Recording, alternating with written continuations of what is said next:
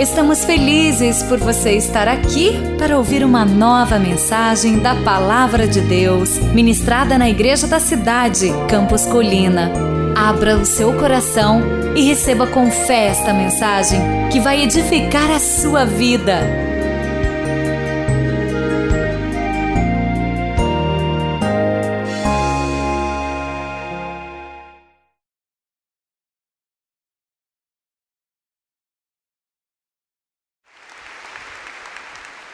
Olha, de tantas vezes que nós já compartilhamos juntos, tantas alegrias que o Senhor me proporcionou de estar com vocês, eu não, não tenho dúvidas em dizer que a palavra que eu vou lhe trazer hoje, certamente é a mais importante que eu já ministrei aqui nesse lugar, porque ela é a base para qualquer outra palavra profética para que possa vir a sua realização. Está baseado na, na mudança que Deus faz na nossa vida através do sangue de Jesus Cristo. O Senhor falou claramente comigo para eu lhe ministrar sobre o poder que há no sangue de Jesus. Por mais que a gente entende, já ouviu falar, a gente precisa colocar em prática aquilo que nós sabemos, aquilo que nós conhecemos. E hoje Deus vai trazer revelação para você. Quem toma posse disso em nome de Jesus? E quando nós estávamos ali intercedendo, eu disse: Senhor, traz uma canção sobre o sangue, para trazer mais uma testificação que essa é a palavra que o Senhor quer. E no momento da oração foi levantado aqui um clamor, foi levantado a canção aqui sobre o sangue de Jesus, e nós declaramos: Eu sou livre. Quem crê nisso pode dizer amém. E Jesus Cristo, na última ceia, na ocasião que ele estava na última noite ali com sua equipe, seus discípulos reunidos, ele disse em Mateus 26, versículo 28, ele disse: Porque isto é o meu sangue, o sangue da nova aliança, derramado em favor, diga em favor, diga mais forte, diga favor. O sangue de Jesus vai lhe trazer. Você perdeu a chance. O sangue de Jesus vai lhe trazer favor. E como é que ele faz isso? A Bíblia diz que o favor vem pela remissão de pecados. Remissão, redimir, redenção, redentor, todos têm o mesmo entendimento. Significa que alguém que era livre pagou o direito da liberdade de alguém que era preso. Jesus Cristo é o nosso remidor. Ele é o nosso redentor, e houve um preço que ele teve que pagar para a nossa libertação. Todos nós tínhamos uma dívida impagável, a dívida do pecado é impossível pagar. Por isso que Jesus teve que vir ao mundo derramar seu sangue para que satisfazesse, satisfizesse, aliás, a, a, o pagamento da nossa dívida. O preço foi de sangue. Vamos dizer juntos? O preço foi de sangue. Agora, o que é curioso é o seguinte: a Bíblia chama Jesus o Cordeiro de Deus. Mas quando você olha na velha aliança, os cordeiros que eram apresentados diante do Senhor em nome das famílias e eram apresentadas para serem para serem sacrificadas, elas ali derramavam seu sangue para trazer uma cobertura temporária sobre os homens. Só que quando Jesus, o Cordeiro de Deus, foi ser entregue, você ao olhar os, as, as horas do sofrimento, da paixão de Jesus, você vai perceber que Jesus sangrou em mais de uma ocasião.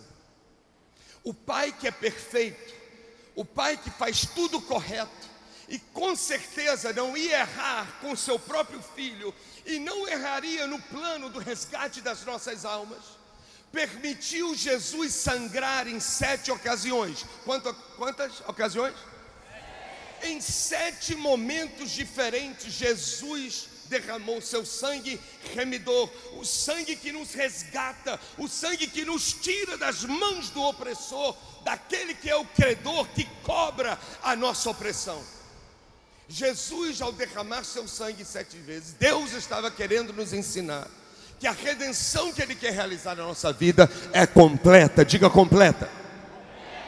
Sete na Bíblia tem o seu significado, cada número na Bíblia tem um sentido profético, e sete significa um ciclo que se concluiu, uma etapa que se concluiu. Muitos falam a perfeição, porque é como se preencheu, ficou pleno, não há mais nada vazio. E quando Jesus derrama o sangue em sete ocasiões, Ele está dizendo que Ele vai nos libertar em todas as áreas da nossa vida. Quem crê nisso pode dizer amém. Porque qual é a nossa dificuldade? Em muitas vezes a gente pensa que o sangue de Jesus só foi para perdoar pecados. E hoje estou aqui para lhe dizer que é muito além disso.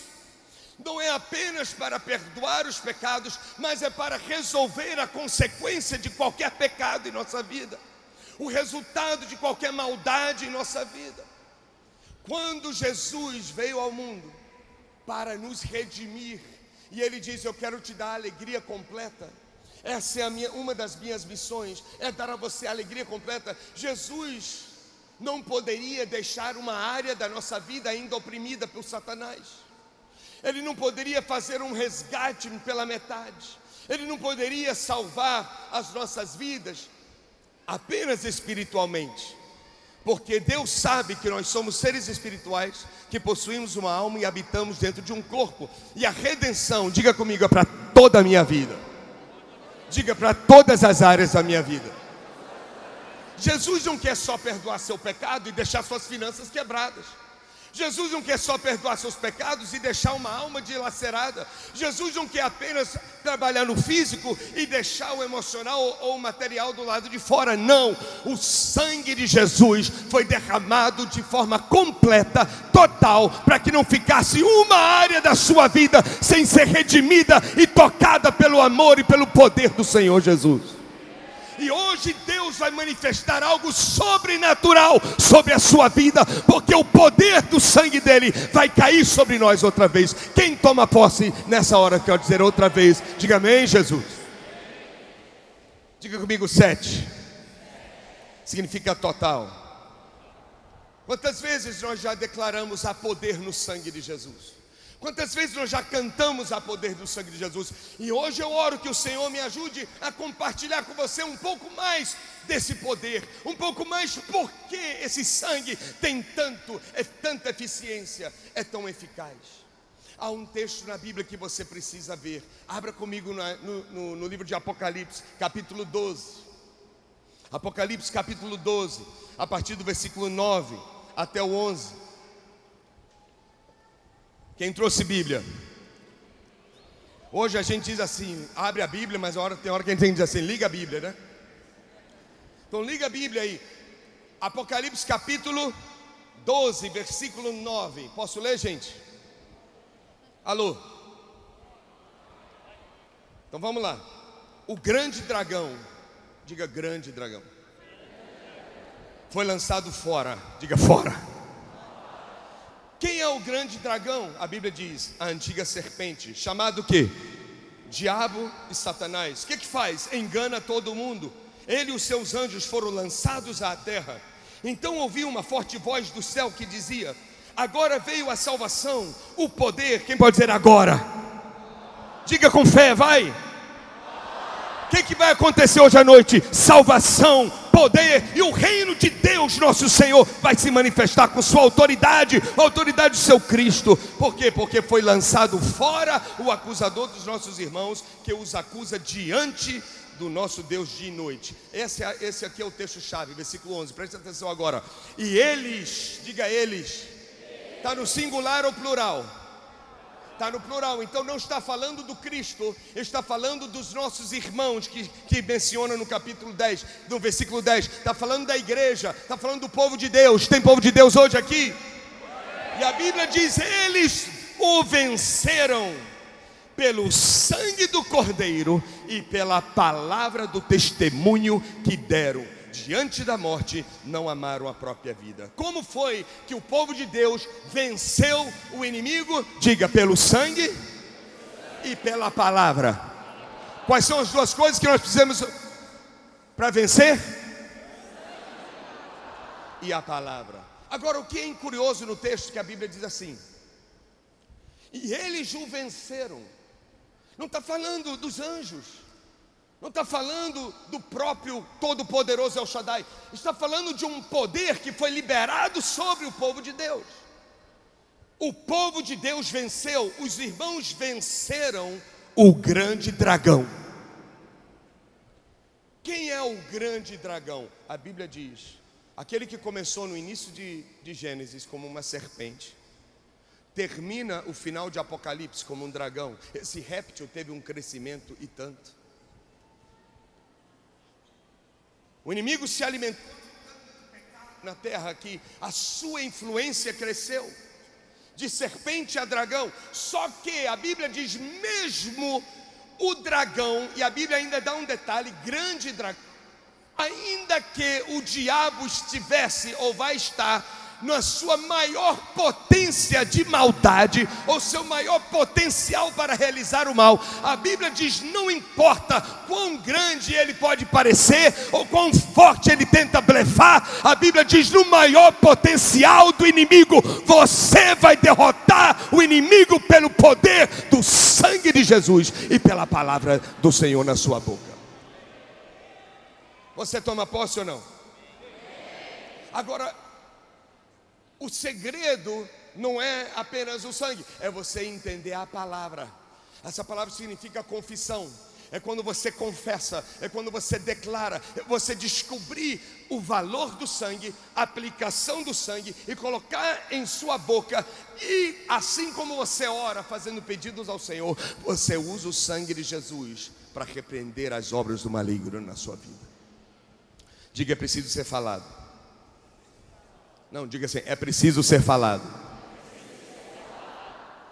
Quando a gente clama esse sangue sobre a nossa vida, e hoje uma gota do sangue de Jesus vai tocar a sua vida nesse lugar. É o sangue bendito, é o sangue puro. Eu lembro uma vez quando, ah, muitos anos atrás, eu cheguei dos Estados Unidos e eu, eu trouxe aqueles copinhos. Eu não sei se vocês usam aqui aqueles copinhos que tem o, o, a bolachinha e, e o cálice da ceia em um só frasquinho. Já viu? Aí tem um lacrezinho assim, né? Aí assim, eu, eu pensei assim, vou, vou, procurar uma empresa lá, na, lá no Brasil para fazer esse negócio para eu poder usar. E coloquei no armário. Daqui a pouco veio minha filhinha de três anos de idade. Aí ela ela olhou assim e disse: Papai, o que é isso? Eu disse: Oh, meu amor, isso aqui é o sangue de Jesus e o, e o corpo dele. Ela disse: Eca. Aí ela botou de volta. Mas quando a gente diz o sangue de Jesus está sobre nós, a gente entende que é um sangue puro, é um sangue incontaminado pelo pecado. A primeira coisa que um médico vai querer saber de você, se ele quiser aprender sobre a sua vida, é pedir um exame de quê? De sangue, porque a vida está no sangue. E toda revelação que ele precisa saber sobre o seu corpo está no sangue. Outro dia eu fui fazer um exame de sangue. E quando eu cheguei lá, a senhora entrou, a enfermeira, com uma bandeja enorme, tinha uns 30 tubos. Eu disse: Jesus, não tem tanta gente aqui não. Ela disse: Não, isso aqui é para o Senhor. Eu disse: Está amarrado. E ela disse: Por quê? Eu disse: Como é que eu vou sair daqui? Você vai tirar esse sangue todo? Vou. E eu disse: O sangue de Jesus tem poder. E ela tirou, sem exagerar, ela tirou 32 frascos de sangue. Meu Deus, eu estava saindo de lá dizendo: há poder no sangue de Jesus. E, e quando chegou o relatório, eu fiquei impactado. 70 páginas de informação, frente e verso. Eu fiquei chocado, eu não sabia que tinha tanta informação ali. O sangue de Jesus nunca foi contaminado, porque Jesus nunca pecou. Se alguém fizesse, se Jesus estivesse hoje em carne e fizesse o exame de sangue, e um, um técnico lá no laboratório olhasse aquele exame, ao olhar e analisar, ia dizer: Uau, o que é isso? Eu nunca vi nada igual ia ficar chocado. Eu acho que ele ia, quer, queria, ia querer até fazer uma hemodiálise para ele poder limpar e purificar o sistema dele. E eu creio que o sangue de Jesus está aqui hoje à noite. Espiritualmente, nós vamos clamar por ele e vai acontecer uma hemodiálise espiritual e você vai sair daqui saudável, vai sair daqui curado, vai sair daqui novo, vai sair daqui com uma visão que Deus tem para a sua vida. Quem toma posse disso pode dizer amém outra vez. Agora eu preciso entender. Diga entender. A Bíblia diz que o inimigo só ganha vantagem sobre nós pela nossa ignorância. É o que está escrito. Em 2 Coríntios está escrito: Nós não podemos ignorar o inimigo para que os seus ardis não venham sobre nós. Depois vem Jesus, aliás, antes veio Jesus em João capítulo 8, ele diz assim: esse, esse todo mundo conhece, e conhecereis a verdade, a verdade vos libertará. Impressionante que essa palavra conhecer, ainda que foi escrito no hebraico, mas ela é relevante, ou no grego, mas ela é revelante da palavra yadá no hebraico, que significa ser um. Conhecereis a verdade, é o mesmo entendimento judaico de que quando Adão conheceu a Eva, quando o homem conhece a sua esposa, a Bíblia diz: os dois deixam de ser dois e passam a ser um, gente. Passa a ser o que? Um só.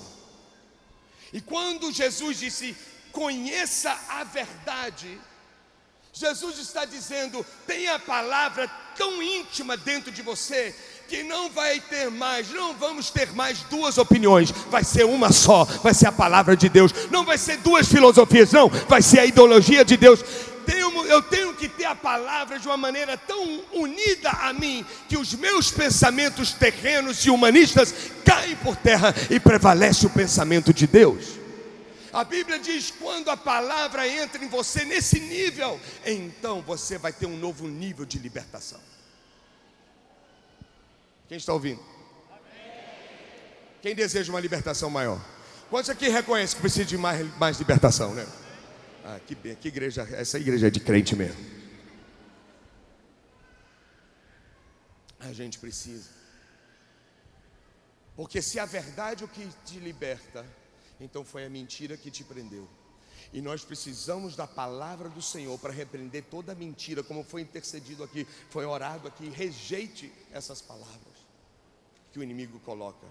E hoje o Senhor vai lhe trazer a verdade. E essa verdade fará de você uma nova pessoa. São sete derramamentos. E obviamente eu não tenho como a gente falar de todas as aplicações, mas eu vou mencionar algumas coisas. Minha intenção hoje aqui, na verdade, é interceder e orar com você. A primeira vez que Jesus derramou sangue, a primeira vez que ele começou o ato redentivo dele para mim e para você, foi no jardim. Qual é o nome do jardim? Quem lembra? No Getsemane. No Getsemane. E a Bíblia diz em Lucas 22, versículo 44, que estando angustiado, ele orou ainda mais intensamente, e o seu suor, quem pode dizer suor? O seu suor era como gotas de sangue que caíam ao chão. Jesus viveu um fenômeno chamado hematidroses. Quando eu estudava ainda medicina, que era o meu sonho de ser médico, eu, eu estudei esse fenômeno. Você já viu pessoas que quando ficam envergonhadas o rosto fica vermelho? Já viu? Pois é. É possível uma pessoa passar por uma angústia tão alta, tão forte, tão profunda, uma dor emocional tão intensa, de que a pressão arterial aumenta e os vasos capilares que estão na nossa face não consigam, não conseguem suportar. E elas estouram, e quando elas estouram, então o sangue não tem para onde ir a não ser sair pelos poros a face fica extremamente sensível nesse momento. E esse fenômeno Jesus passou, por quê? Porque a Bíblia diz que ele chamou seus discípulos. Imagina o Filho de Deus pedindo ajuda a discípulos, dizendo: Me ajudem, orem comigo, porque a minha alma está triste até a morte. Eu estou em angústia. Essa versão NVD diz: Uma tristeza mortal. Porque qual era a agonia de Jesus? Ele orava intensamente e Jesus nunca orou mais de uma vez por algo. Aliás, uma vez ele olhou para o Pai e disse: Pai, graças te dou, porque sempre me ouves. E uma vez só que ele fez a oração, Lázaro saiu do túmulo. Mas nesse instante, Jesus repete a oração três vezes. A única vez que ele faz isso, por causa da angústia e a luta interior que ele está passando porque ele tinha que beber um cálice, ele tinha que assumir aquela posição de tomar o nosso lugar. Porque ele não queria beber aquele cálice? Porque naquele cálice estava toda a imundície da humanidade. Todos os nossos pecados, todas as misérias que nós cometemos, todas as maldições e enfermidades, todas as consequências de decisões equivocadas, erradas e pecaminosas, tudo estava naquele cálice e os pecados de todos os homens ia cair, eu iam cair sobre um homem só. E ele sabia a consequência que isso ia trazer posteriormente. E ele agora entra em agonia e ele aceita a vontade do Pai. Interessante que, como Deus é perfeito, a redenção tinha que começar por um ato de suor. Jesus suou sangue. E por que que Deus permitiu o ato de redenção começar num jardim? Porque foi num jardim que o homem perdeu a sua graça. Foi num jardim em que o homem se distanciou de Deus. Então no Éden houve o pecado original, mas em Getsemane houve a redenção, a origem da redenção humana. No Éden, Adão menosprezou o cálice da bênção que ele tinha, mas no Getsemane, Jesus bebeu o cálice da maldição. No Éden, foi o lugar onde Adão perdeu tudo: perdeu saúde, perdeu paz, perdeu prosperidade, perdeu até filhos, perdeu família. Mas foi em Getsemane onde Jesus conquistou tudo de volta para a gente. Quem crê nisso pode dizer amém. Foi num jardim onde Jesus teve que começar, e ao ele sangrar pelo suor, ele estava anulando o decreto que Adão recebeu quando ele caiu. Deus olhou para ele e disse: Adão, por que você ouviu a voz da sua mulher? Ele diz: Do suor do seu rosto, você vai comer pão, e pão de dores até você voltar ao pó, porque do pó você foi tirado e ao pó você vai o quê? Vai voltar. Ou seja, o suor na Bíblia, pela primeira menção nas Escrituras, suor na Bíblia fala a respeito da queda do Pai da humanidade. Então, o porquê Jesus estava sangrando pelo suor? Porque Jesus estava declarando que toda hereditariedade que vem dos antepassados, pode ser até do primeiro Adão caído, o poder do sangue de Jesus vai anular toda maldição dos nossos antepassados e na nossa geração vai, vai, vai ser eliminada a maldição e a partir da gente vai vir a bênção do Senhor. Quem toma posse? Diga maldições hereditárias. Você já percebeu algumas coisas assim em famílias? Tem gente que morre de carro, parece que cinco pessoas morrem de carro numa família, é uma coisa estranha. Tem, tem, tem famílias que um divorcia e os outros quatro filhos divorciam, é algo que parece coincidência, mas não é. Maldições você identifica, eu não vou entrar nesse ponto, mas você entende o que eu estou falando. Quem entende, levante a mão para eu ver. Mas a Bíblia diz, ainda que maldições são reais, a Bíblia diz que podem nos visitar desde quatro gerações passadas. O sangue de Jesus tem poder para quebrar toda maldição na nossa vida. E nada, nada, não importa o que fizeram nossos pais sobre a nossa vida, tudo isso será eliminado. Quem toma posse em nome de Jesus. Então, doenças, divórcios, falências financeiras, acidentes inexplicáveis, filhos fora do casamento, filhos fora do casamento, tudo isso nós vamos colocar debaixo do sangue do Senhor Jesus Cristo. Segundo derramamento foi quando ele foi levado à casa de Caifás. E a Bíblia diz que esmurraram Jesus, esbofetearam Jesus. E há um texto interessante. Há um texto interessante. Quando a Bíblia diz, deixa eu ver esse texto, eu queria que você olhasse ele. Em Isaías 50, versículo 6. Isaías 50, versículo 6. A Bíblia diz que Jesus ofereceu as costas, ele disse: Ofereci minhas costas àqueles que me batiam, o meu rosto àqueles que arrancavam a minha barba. Quem pode dizer barba? E não escondi a face da zombaria dos, e dos cuspes. Que uma revelação do futuro de Jesus Cristo.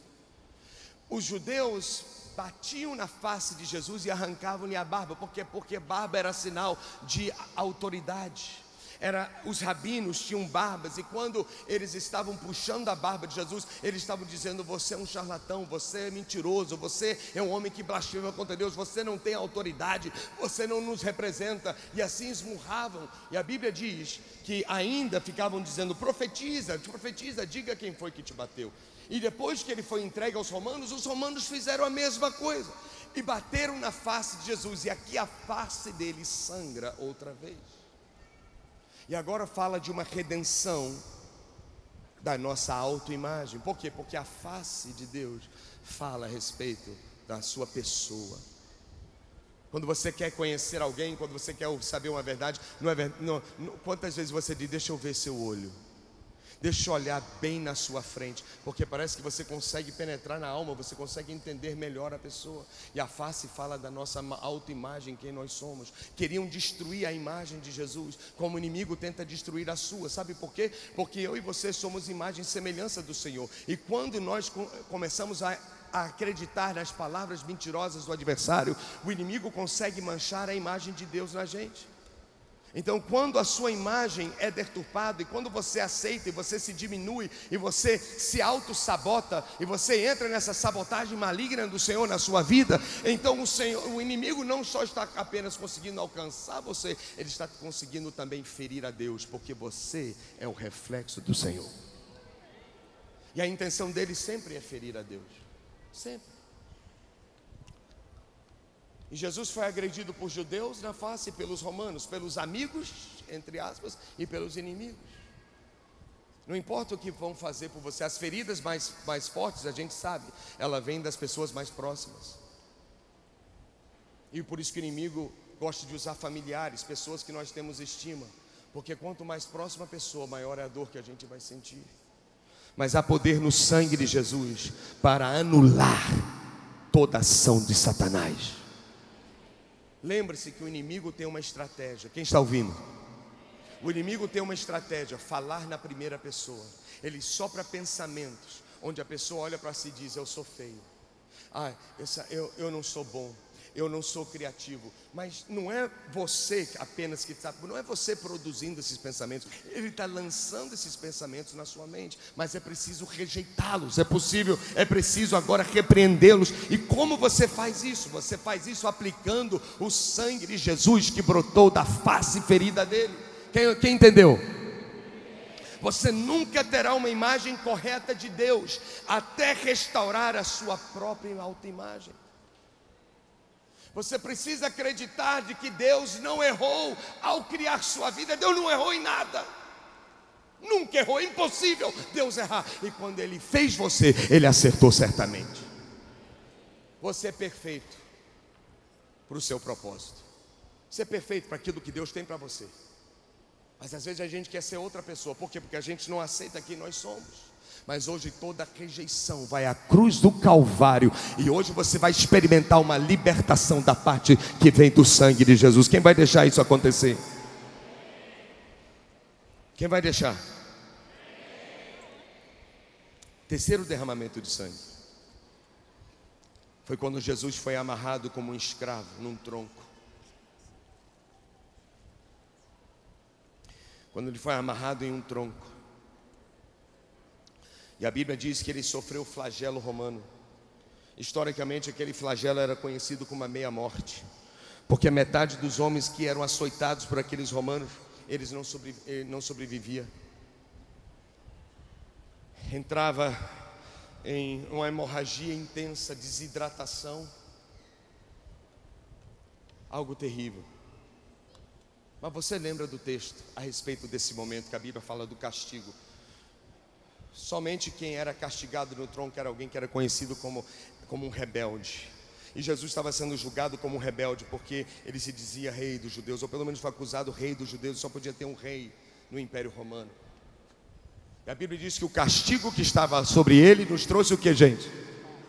Os pais. Onde está escrito isso?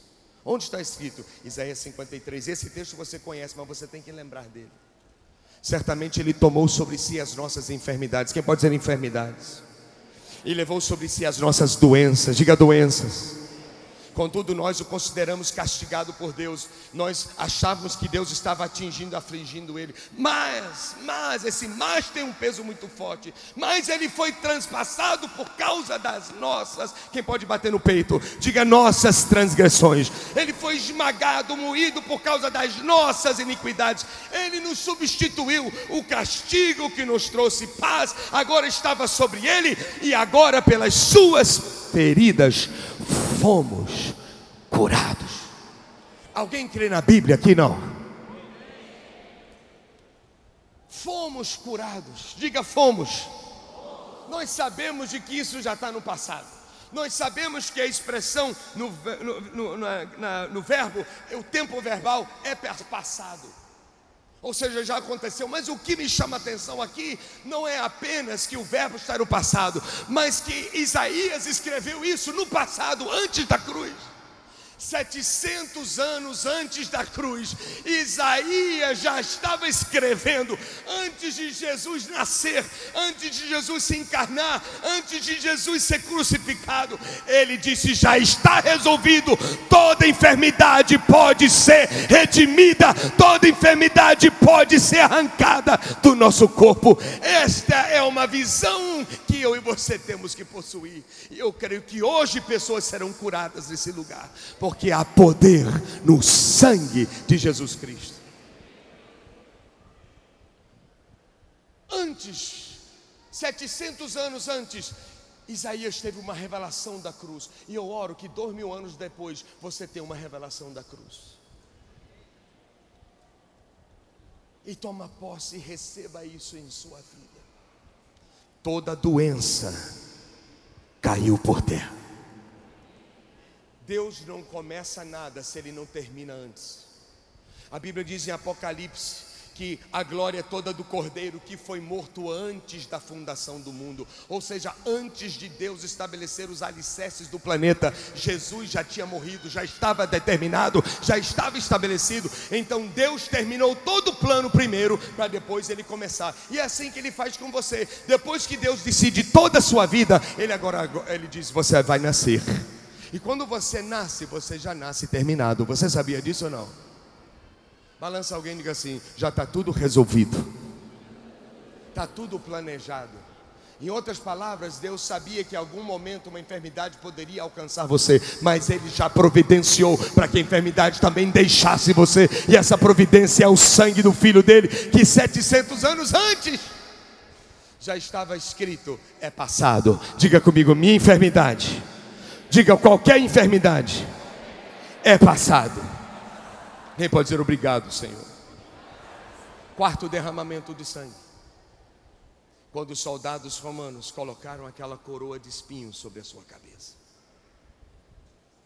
Nada é coincidência. Deus não errou em um detalhe, não foi nada dizer, uau, olha que interessante, olha até que funcionou. É interessante o que eu fiz, não. Tudo foi planejado. E o que representa essa coroa? Por que uma coroa de espinhos teve que vir sobre a cabeça de Jesus? Porque espinhos também relatam da maldição desde o Éden, da queda do homem. A Bíblia diz em Gênesis 3, depois que Adão caiu, Deus olhou para ele no versículo 17 e disse: Maldita é a terra, diga a terra. O que que recebeu maldição nessa hora? A terra, o solo, o lugar em que nós produzimos, o lugar em que nós plantamos, o lugar em que nós trabalhamos. Quem pode dizer trabalho? Eles maldita é a terra por sua causa, Adão. Com sofrimento você se alimentará. Olha que palavra, é um juízo. Olha que o pecado traz na vida de um homem. Não vale a pena, gente. Não vale a pena. Sofrimentos são resultados de pecados a Bíblia está dizendo aqui: com sofrimento você vai se alimentar todos os dias da sua vida, e a terra vai dar a você espinhos e ervas daninhas, e você terá que se alimentar das plantas do campo. Eu não sei quantas vezes você ficou cansado em alcançar um sonho. Quantas pessoas aqui já ficaram cansados ou fadigados de algum projeto? Todo mundo, obrigado, pode baixar a mão.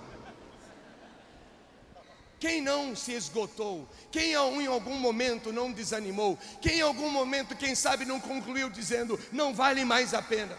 Está muito difícil, está muito difícil. Há frustração, há decepção. Por que existem às vezes tantas lutas, tantas guerras? Porque existem territórios que estão debaixo de maldição.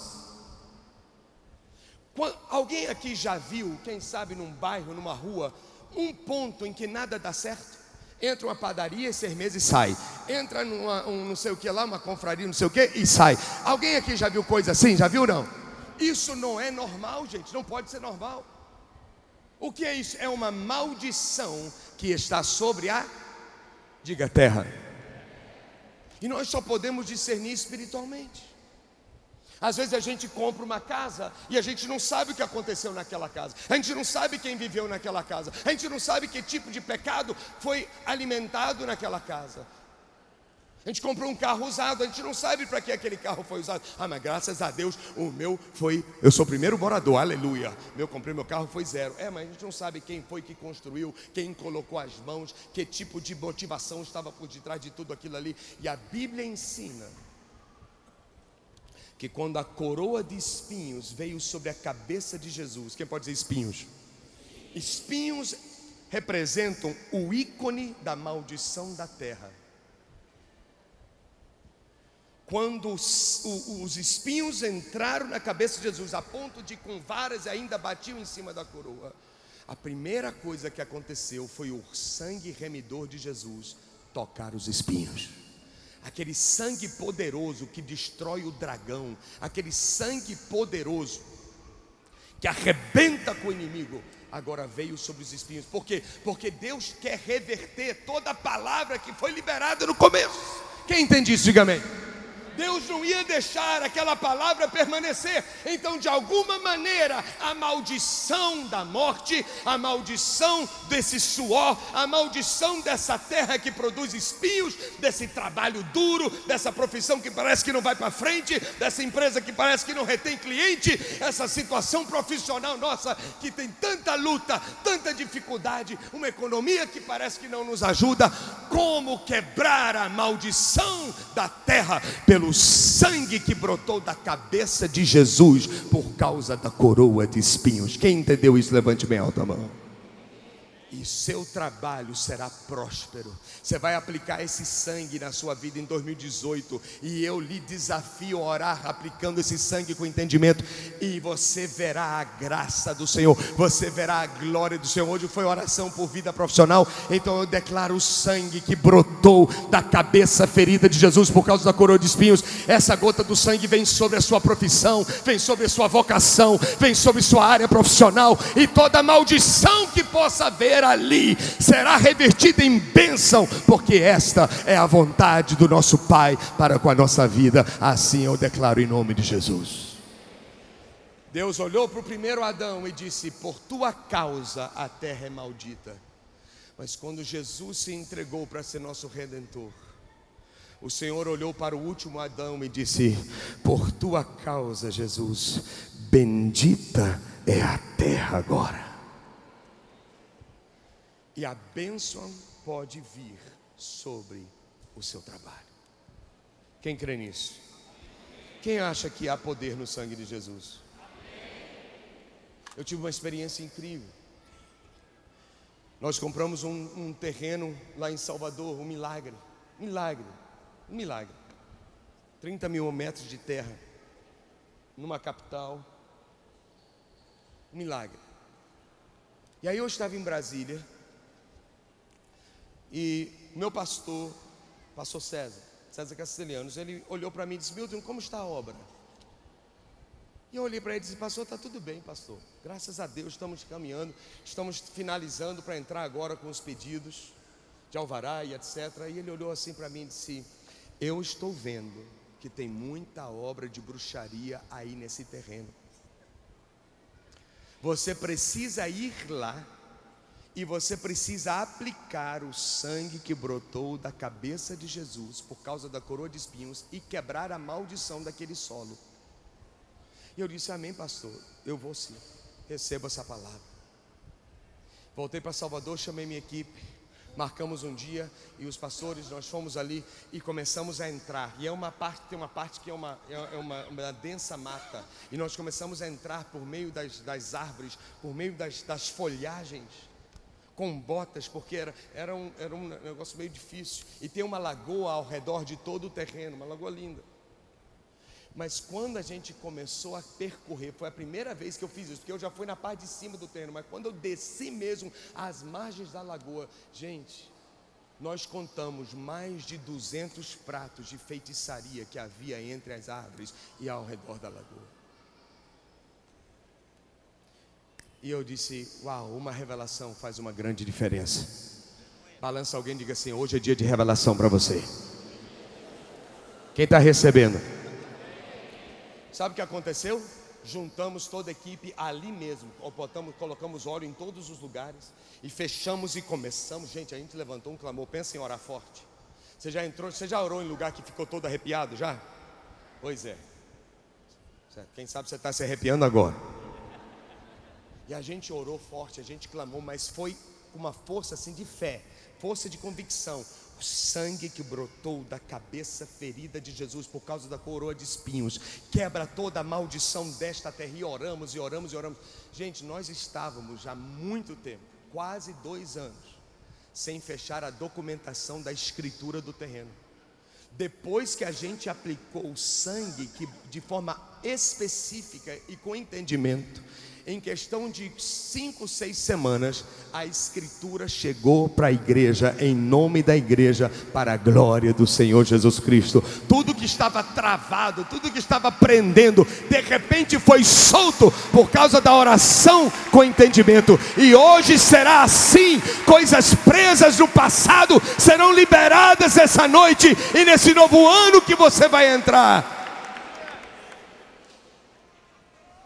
Esse é o sangue de Jesus. Quinto derramamento. Vou adiantar. Aleluia. A Bíblia diz que as mãos dele foram perfuradas. Tomé não acreditou depois da ressurreição. E Jesus veio para ele, João 20, 27. E disse Jesus a Tomé: Coloque o seu dedo aqui, veja as minhas mãos. Quem pode dizer, veja as minhas mãos? Mais uma vez, por favor, diga: Veja minhas mãos. Estenda a mão e coloque-a no meu lado. E pare de duvidar e creia. Por favor, essa palavra é para você. Balança alguém bem bonito e diga: pare de duvidar e creia. Balança a pessoa do outro lado, pare de duvidar e creia. Se você conseguir a pessoa na sua frente, pare de duvidar, balança, ela tem que ouvir essa palavra hoje.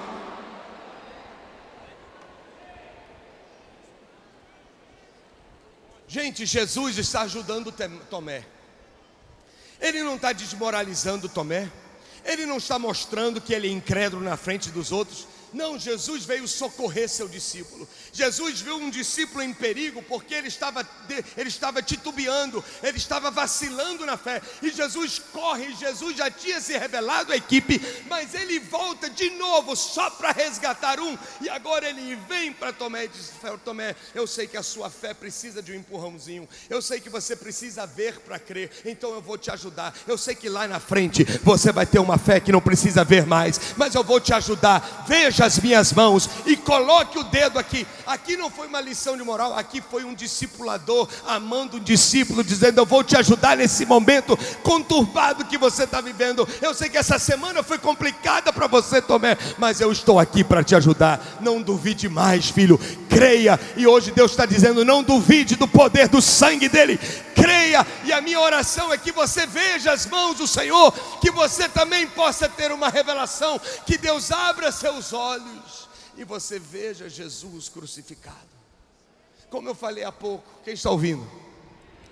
Se, se Isaías viu a cruz 700 anos antes, se Davi descreveu a crucificação em Salmo 22 mil anos antes, por que, que Deus não pode mostrar para você a crucificação dois mil anos depois? Porque no mundo do espírito, no mundo da eternidade, não existe esse negócio de mil anos, nem dois, dois anos, nem dez anos, nem ontem, nem hoje, nem amanhã.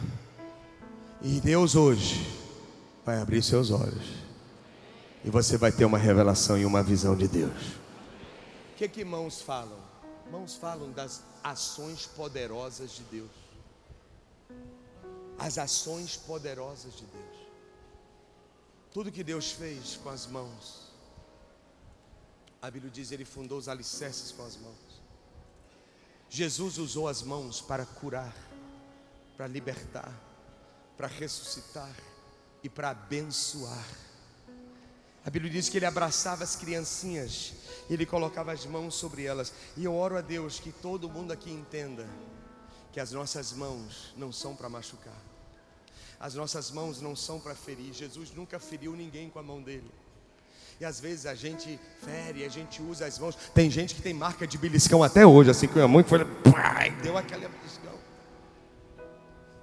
E quantas vezes nós usamos as mãos para ferir? Tem horas que as crianças ficam até confusas, porque tem horas que a gente abraça e tem horas que a gente dá um tapa, dá um cascudo, dá um cachação. E aí, quando às vezes o pai vai estender o braço, o menino toma até um susto, porque ele não sabe se aquela mão vai vir para machucar ou se vai vir para abraçar. Hoje o sangue de Jesus vai anular todas essas coisas.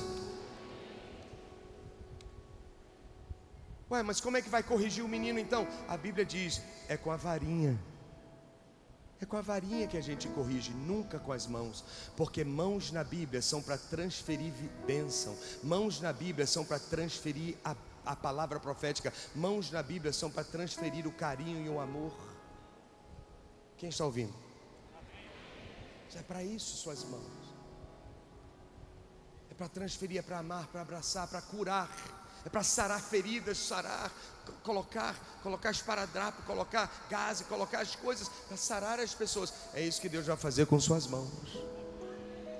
Como é a aplicação do sangue de Jesus das mãos? Quando você precisa de milagre, diga milagre. Você está numa situação que você chegou ao seu limite, você não faz mais nada, não consegue. Aí você diz: agora está na mão de quem?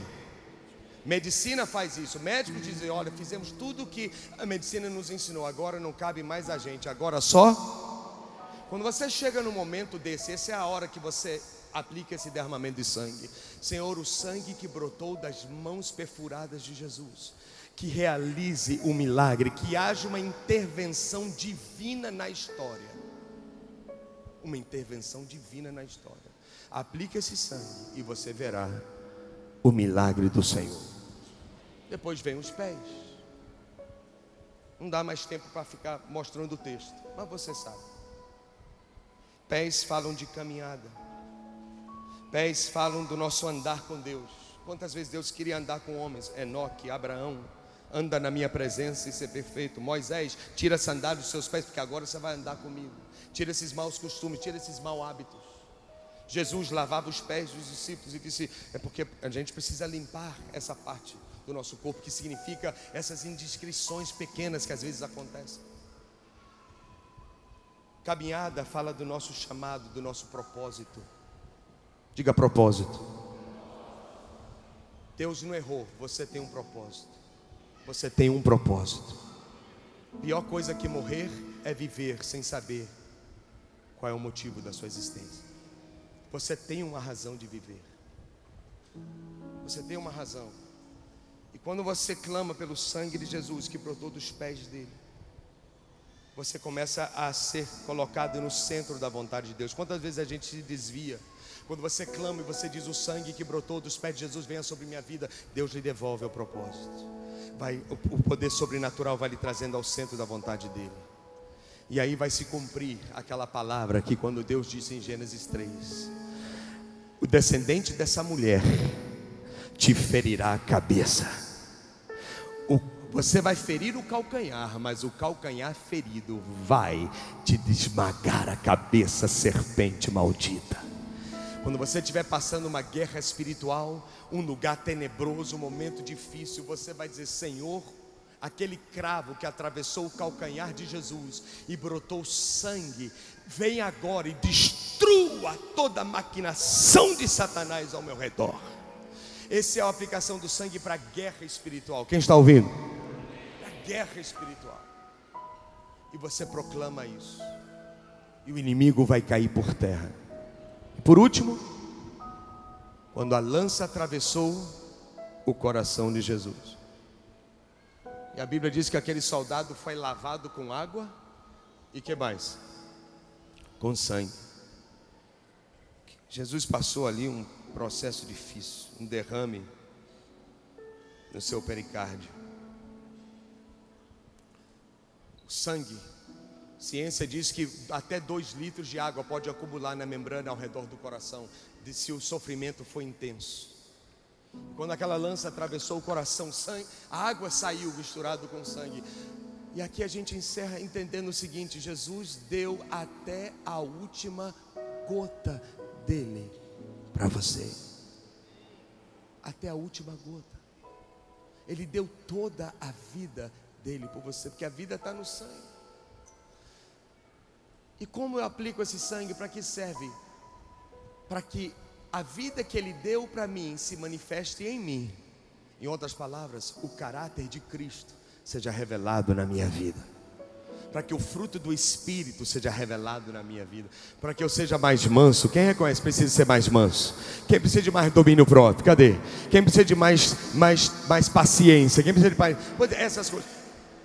Você quer o caráter de Cristo? O caráter de Cristo são os frutos do Espírito como nas mãos falam dos dons do Espírito, não pude falar isso, mas, os, mas o, o, o, o coração fala do fruto do Espírito o fruto do Espírito que se revela. Quando você diz, Senhor, eu preciso mudar meu caráter, eu preciso mudar, eu sou crente, eu confio em Ti, mas eu ainda tenho coisas amarras, vícios na minha vida que eu não consigo me libertar. Não conseguia, porque quando você entende a revelação do sangue de Jesus e você ora da maneira correta, você vai ver esse DNA sendo substituído pelo DNA do Filho de Jesus, do Filho de Deus, o nosso Senhor Jesus. Quem aqui acredita que há poder no sangue de Jesus. Quem pode dizer amém?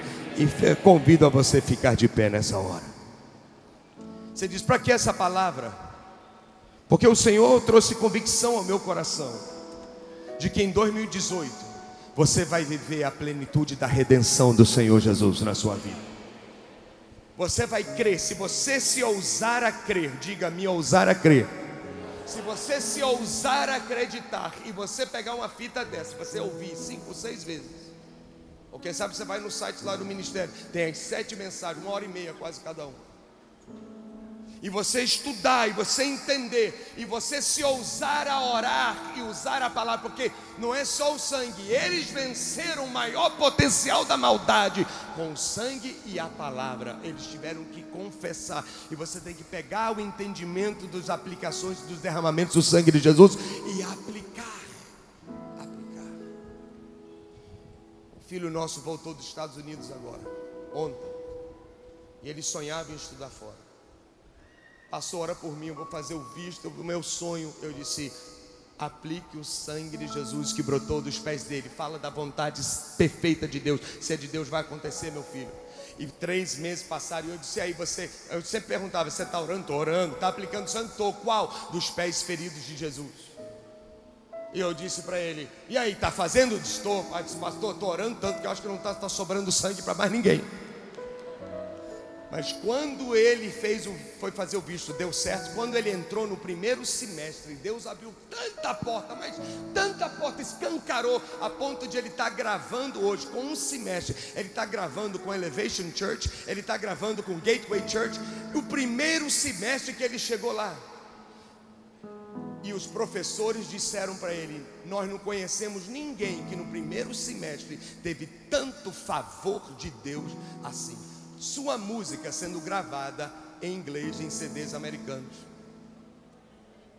E eu disse para ele, filho, é porque você creu e você aplicou, e por meses você orou, aplicando o derramamento correto sobre a sua vida. Você está no centro da vontade de Deus. Quem pode dar um aplauso ao Senhor Jesus Cristo, porque Ele merece. Então, por favor, balança alguém e diga: funciona, funciona. Pode erguer as mãos. Acabou orar. Não abaixa não. Levanta bem alto. Por favor. Feche os seus olhos. E eu vou pedir a você a glorificar Jesus Cristo. glorificar Jesus. E você agradecer que Ele derramou sangue sete vezes, em sete lugares diferentes, para que nenhuma área da sua vida ficasse fora da redenção, fora da bênção. Nenhuma área da sua vida ficará oprimida, nada, nem finanças, nem trabalho, nem emoção, nem vida dos seus pensamentos, seus sentimentos, nem, nem sua família, nem seu casamento, nem seu físico, sua vida espiritual, sua vida ministerial. Todas as áreas entrarão debaixo da aliança do sangue de Jesus Cristo. Agora eu vou pedir a você, use a sua mente, sua imaginação e veja Jesus na cruz.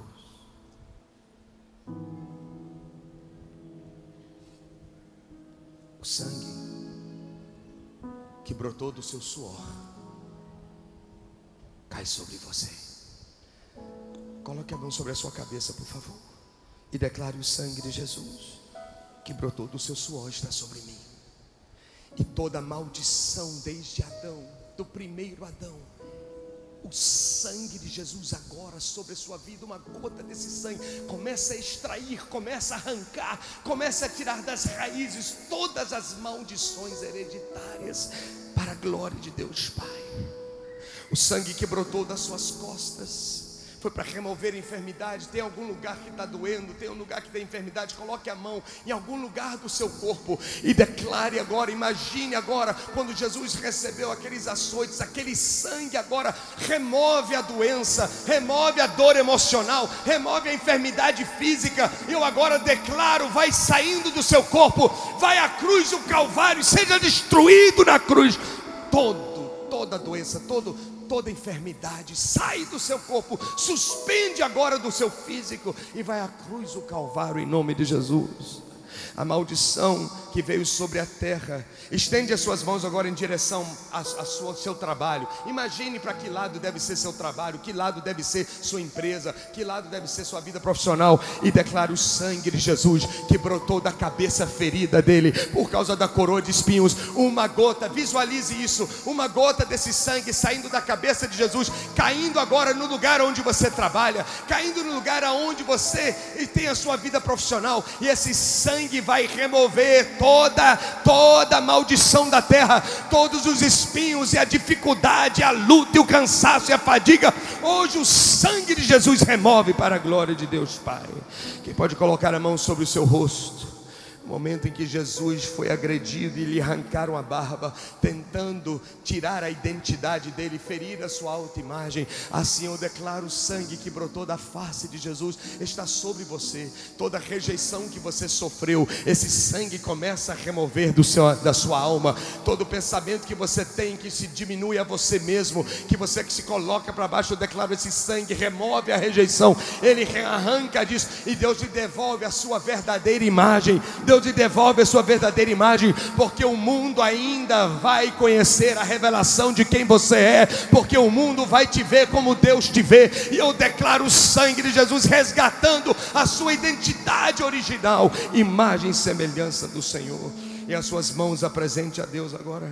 Eu declaro as, as mãos, suas mãos abençoadas elas não vão ferir ninguém. Peça a Deus perdão, perdoe, Senhor, pelos dias que minhas mãos me agrediram, feriram, machucaram pessoas ou crianças. Mas eu agora faço um voto: essas mãos serão mãos de bênção. Aonde elas tocarem, elas vão levar amor, vão levar carinho, vão levar perdão, vão levar a tua graça. E que o sangue que brotou das mãos de Jesus venham sobre as suas mãos, e suas mãos se tornarão as mãos de Jesus, e através das suas mãos eu declaro maravilhas acontecendo, milagres acontecendo, assim como Jesus realizou maravilhas e milagres, eu declaro através das suas mãos, esse sangue desperta os dons do Espírito, e que seja liberado dons sobre a sua vida nessa virada para a glória do Senhor. Seus pés pertencem a Jesus E o sangue que brotou dos pés de Jesus está sobre você e vai tirar você de todo desvio, vai tirar você de todo engano. Quando você tiver dúvidas sobre decisões, esse sangue que você clamar vai lhe fazer acertar em cheio a vontade soberana do Senhor na sua vida. E eu declaro que o sangue que brotou dos pés de Jesus esmaga a cabeça de Satanás. Toda guerra espiritual que você atravessa, toda luta espiritual que você enfrenta, o sangue agora vai contra o dragão, o sangue de Jesus vai contra a antiga serpente, o sangue de Jesus vai contra Satanás e o diabo, e eu declaro que o inimigo afasta da sua vida e da sua casa. O sangue de Jesus agora faz uma blindagem, faz um muro de proteção ao seu redor, e nenhuma ação do maligno vai penetrar esse sangue, porque você é redimido e protegido. E por último, a mão sobre o seu coração. O sangue que brotou do coração de Jesus, eu profetizo sobre sua vida e eu declaro que essa água te limpa, e esse sangue te purifica. Eu declaro o sangue que brotou do sangue de Jesus, lhe traz o caráter de Cristo. O sangue de Jesus traz agora o fluir do fruto do Espírito Santo. Todo vício, todo pecado que não consegue vencer, eu declaro esse sangue agora faz com que a vida de Jesus, a pessoa de Jesus, a natureza de Jesus sejam devolvidas a você. E as pessoas, ao olharem para a sua vida, elas verão que não é só você, não é mais você, como Paulo disse, é Cristo que vive em mim. O sangue que brotou do coração de Jesus lhe dá o caráter de Cristo, para quando as pessoas te verem, elas verão o Senhor. Declaro o sangue de Jesus, seus sete derramamentos sobre a igreja da cidade, em São José dos Campos e todos os campos que existem desse ministério. Eu proclamo a total redenção. Eu chamo a existência 2018, vivendo na plenitude da bênção, entendendo seus direitos, reivindicando isso de forma espiritual. E você alcançando um nível de conquista como jamais alcançou na sua vida. Assim os abençoo no nome de Jesus Cristo. Amém, amém, amém. Deus te abençoe mais uma vez. Shalom, shalom.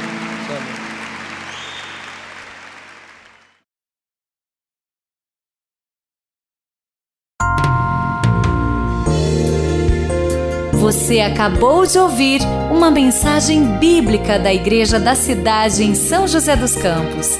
Se esta mensagem abençoou sua vida, compartilhe com seus amigos em suas redes sociais. Obrigada e que Deus te abençoe.